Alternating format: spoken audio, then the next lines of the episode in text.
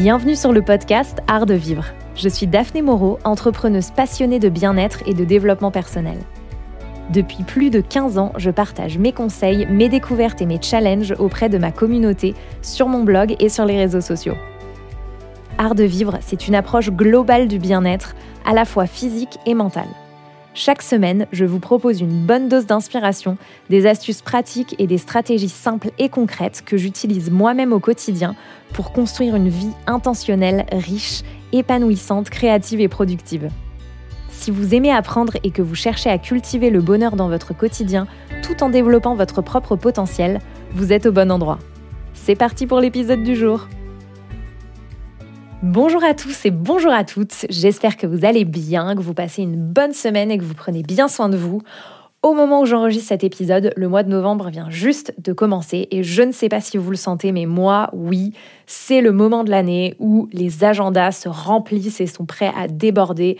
On essaie de caser un maximum de choses dans les deux derniers mois restants de l'année, de finir les projets ou les objectifs qu'on s'était fixés. Il y a aussi souvent cette effervescence de l'organisation des retrouvailles en famille au moment des fêtes de fin d'année, avec les déplacements et voyages qui vont parfois avec. On a aussi souvent des échéances professionnelles qui se rapprochent. Bref, je trouve que à cette période, c'est facile d'oublier de prendre soin de soi et de se sentir plus anxieux ou anxieuse que d'habitude. Il y a aussi le, contexte actuel euh, assez lourd et, anxiogène qui, euh, je sais, euh, vient rajouter une, bonne couche d'anxiété pour pas mal d'entre nous. Et voilà, moi, si je suis parfaitement honnête avec vous, c'est vraiment quelque chose dont je fais l'expérience en ce moment. Depuis la première fois où euh, j'ai pris la parole sur la thématique de l'anxiété sur mon blog il y a 4 ou 5 ans, je ne compte plus le nombre de messages et d'échanges hyper enrichissants que j'ai eu avec vous euh, sur ce sujet. C'était vraiment hyper libérateur pour moi d'oser euh, parler de cette thématique et de me rendre compte qu'on était finalement très nombreux, nombreuses à faire l'expérience de, de l'anxiété de manière régulière.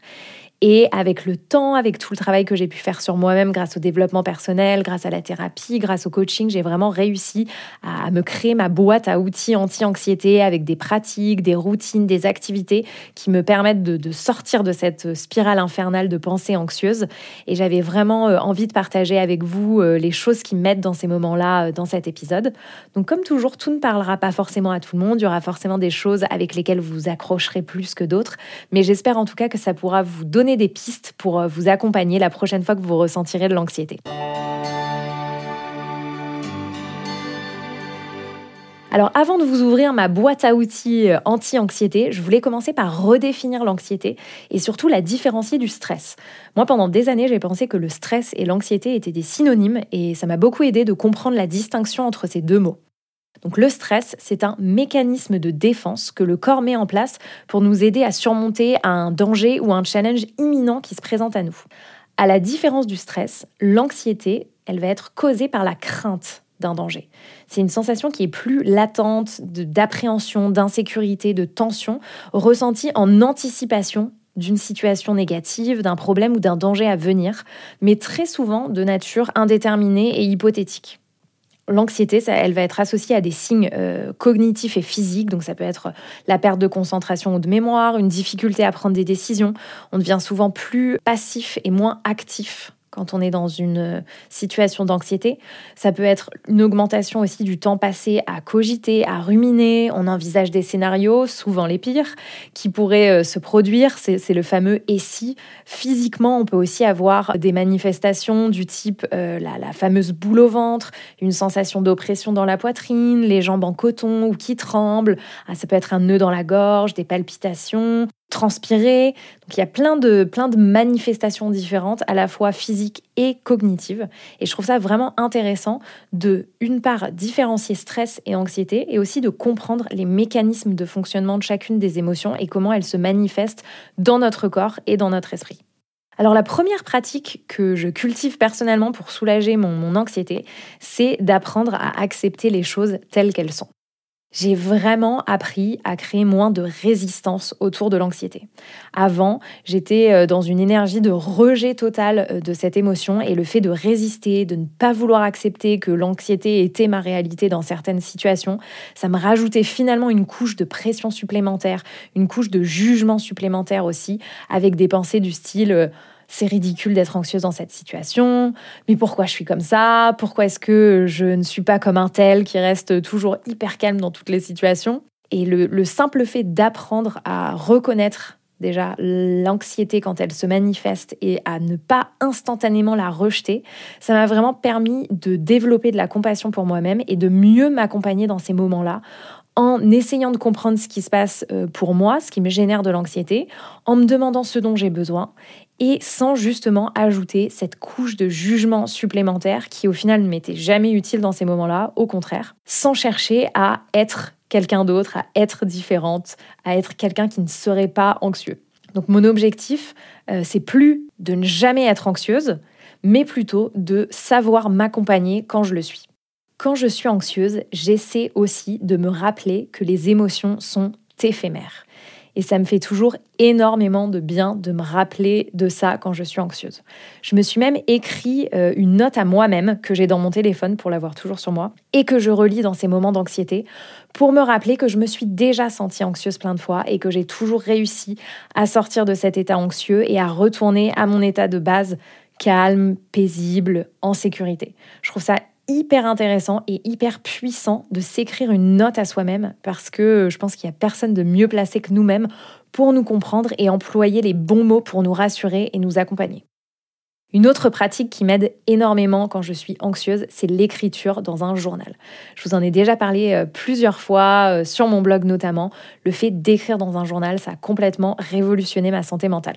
J'ai euh, commencé à écrire dans un journal en mars 2020, au tout début du confinement, et j'ai plus jamais arrêté. Donc j'écris régulièrement, quasiment tous les jours, mais j'en fais pas forcément euh, une règle. J'ai vraiment envie de garder euh, cette notion de, plaisir aussi euh, dans le fait de d'écrire dans mon journal. Et c'est un outil que j'utilise systématiquement quand je me sens anxieuse. Déposer mes pensées, mes craintes, mes questionnements sur le papier, ça me fait instantanément du bien et surtout ça m'aide beaucoup à prendre du recul. Quand je suis anxieuse, je commence souvent à écrire dans mon journal en répondant à la question quel est le problème? Très souvent, le simple fait d'écrire ce que j'ai dans mon esprit, de dérouler ce qui me tracasse, ça me permet d'y voir beaucoup plus clair, de comprendre vraiment précisément ce qui me génère de l'anxiété dans une situation et par conséquent, ça m'aide aussi à trouver des solutions. Une fois que j'ai répondu à la question quel est le problème, alors parfois ça dure pendant des pages et des pages, je me demande qu'est-ce que je peux faire? Et honnêtement, à chaque fois, je trouve un, plan d'action et je ressens beaucoup de soulagement. Ça me donne vraiment cette sensation de reprendre le contrôle. Je me rappelle que j'ai le contrôle sur ce qui se passe dans mon esprit, que certes une situation se présente à moi, mais que je peux toujours trouver des solutions ou avoir plus de recul, plus de perspective sur une situation. Vraiment, je vous recommande chaudement cette pratique. Si le sujet vous intéresse, j'ai écrit euh, deux articles sur le sujet sur mon blog dans lequel je vous parle des bénéfices de tenir un journal. Je vous donne aussi des idées d'amorce pour commencer à écrire, parce que je sais qu'il y a beaucoup de gens qui ont peur de ne pas savoir quoi écrire euh, dans un journal. Je vous mettrai les liens euh, de ces deux articles dans les notes de cet épisode.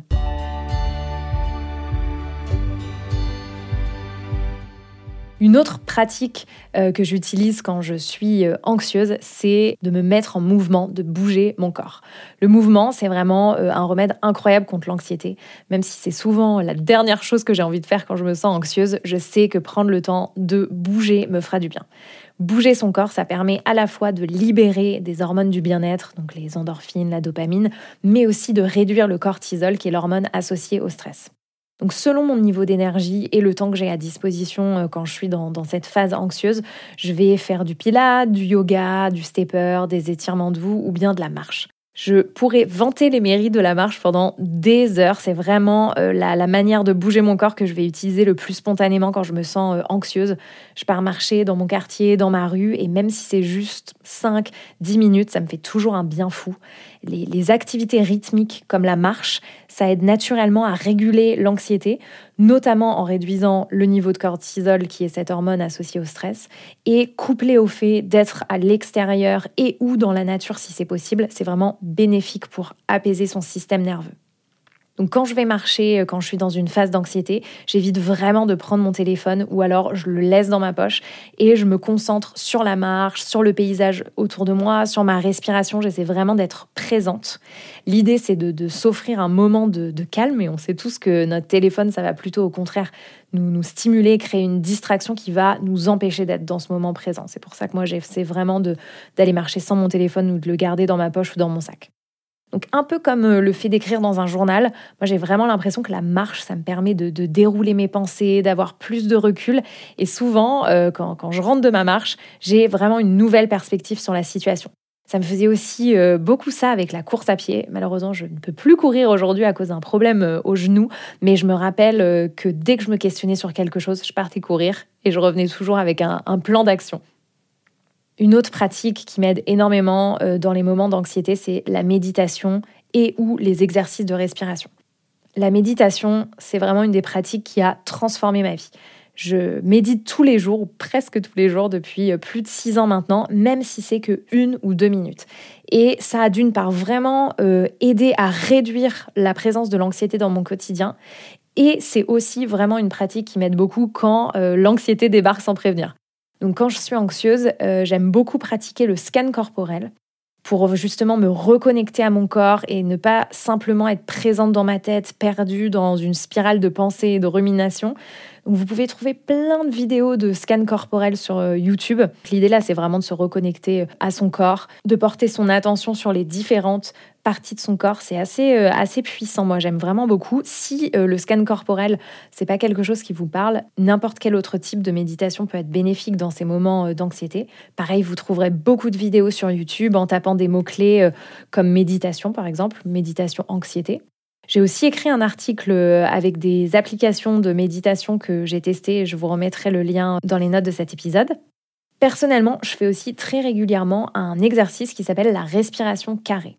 Donc la respiration carrée, ça va être inspirer en comptant jusqu'à 3, retenir le souffle poumon plein en comptant jusqu'à 3, expirer jusqu'à 3 et retenir le souffle poumon vide jusqu'à 3 vous pouvez faire 10 à 20 cycles selon euh, le temps que vous avez à votre disposition. Et cette respiration, elle va permettre de réduire le stress en favorisant entre autres la stimulation du système euh, nerveux parasympathique qui gère la détente.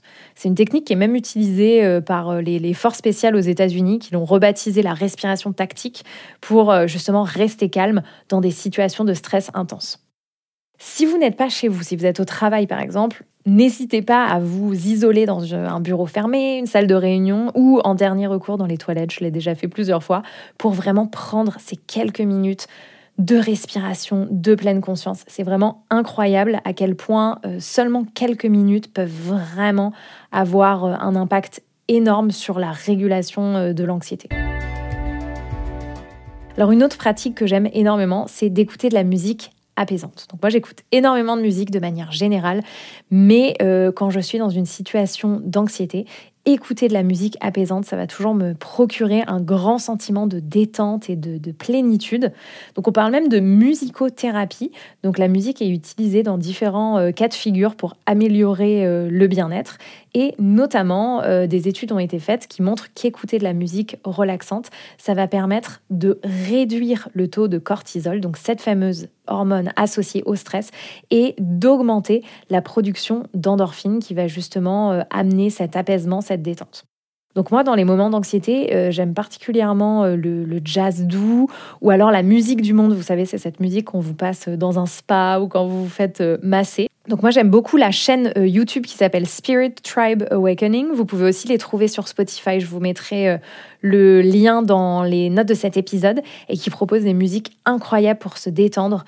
Donc moi quand je, sens voilà que j'ai cette euh, sensation latente d'anxiété, je souvent je mets mon casque et j'écoute cette musique même en travaillant et c'est hyper hyper apaisant.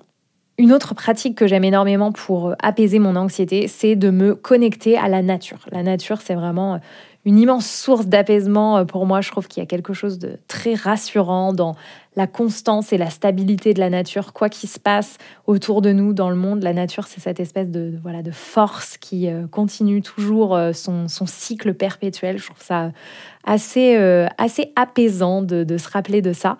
Et le simple fait de, de marcher dans un parc, de regarder les feuilles des arbres, de m'asseoir dans l'herbe, ça m'aide vraiment à prendre du recul sur la source de mon anxiété. Il y a plein d'études qui ont été faites et qui ont montré que passer du temps dans la nature, une fois de plus, réduisait le cortisol, cette hormone du stress, apaisait l'anxiété, mais aussi euh, améliorer la mémoire, entre autres choses. Et je pense qu'on en a tous et toutes fait l'expérience quand on passe du temps dans la nature, quand on se balade, quand on fait une randonnée, on ressent cet apaisement, cette espèce de, de plénitude presque. Et si vous n'avez pas de jardin ou de parc à proximité, vous pouvez vous connecter à la nature de plein de manières différentes grâce aux plantes d'intérieur notamment. Donc soit en prenant quelques minutes pour vous en occuper, pour les arroser, ou rien qu'en observant l'infinité euh, de détails sur une feuille, par exemple la feuille d'une plante. Vous pouvez aussi euh, passer vos mains sous l'eau, regarder l'eau couler, écouter son bruit, étudier la sensation de l'eau sur vos mains.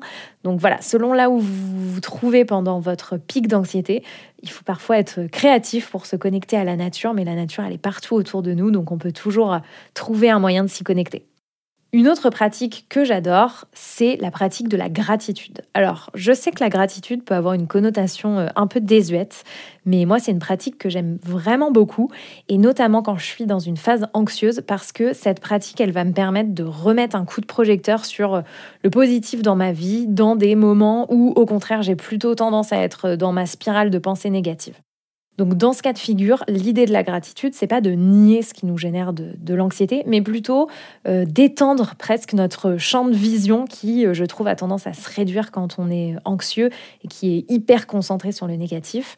Et là, la pratique de la gratitude, ça vient rééquilibrer les choses en se rappelant tout ce qu'on a déjà dans sa vie et ce pourquoi on est reconnaissant, reconnaissant. Donc je me suis acheté un journal il y a quelques mois qui s'appelle le 5 Minute Journal et dans lequel j'écris euh, presque tous les jours. Et donc dedans, il y a une invitation à lister chaque jour trois choses pour lesquelles on est reconnaissant, reconnaissante. Et euh, j'aime beaucoup cette idée. Et c'est pas si facile que ça euh, au début. Donc c'est vraiment euh, intéressant quand on veut lister des choses différentes de jour en jour et pas sans cesse réécrire les mêmes choses. Ça force vraiment à, aller chercher les petits instants de joie, de bonheur, de gratitude dans son quotidien. Et ça, moi, c'est quelque chose que j'adore. Je vous mettrai le lien, si vous voulez, du journal dans les notes de cet épisode. Il est vraiment bien fait, euh, très joli et très agréable à utiliser.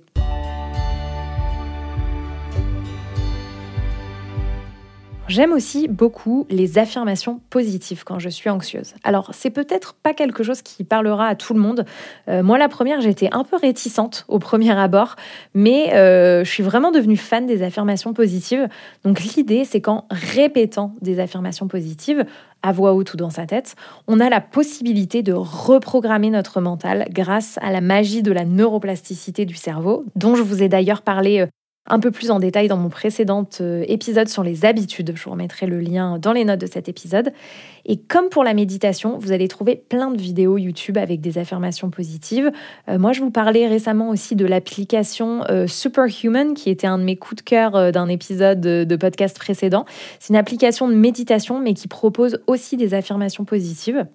J'aime aussi euh, beaucoup l'album de mantra de Beautiful Chorus. C'est un groupe de femmes qui a une voix euh, incroyable et qui chantent des mantras. Je vous mettrai le lien dans les notes de cet épisode. C'est vraiment super beau. Je suis certaine que vous allez euh, adorer. Et donc, je répète silencieusement ou non, selon le contexte, les affirmations qui sont chantées. Mais c'est un bon mix justement entre la musicothérapie et les affirmations positives. C'est vraiment magnifique. Et enfin, la dernière pratique que je cultive quand je me sens anxieuse, c'est de favoriser le sentiment de connexion humaine.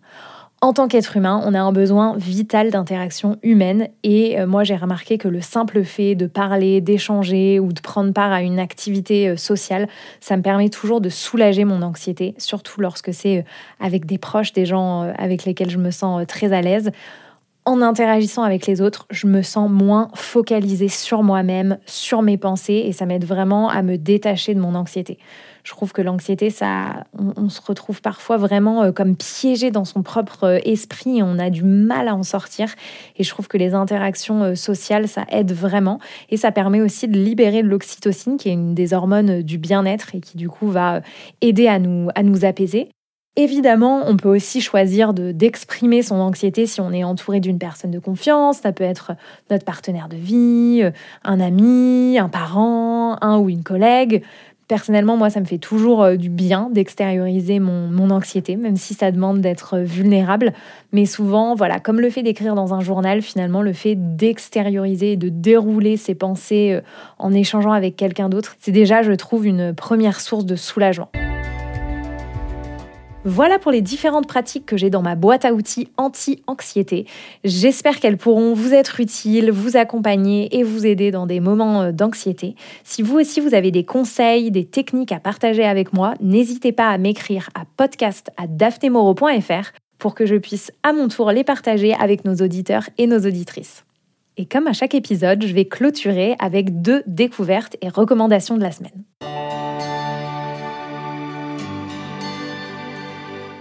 Alors ma première recommandation, ce serait une recommandation lecture.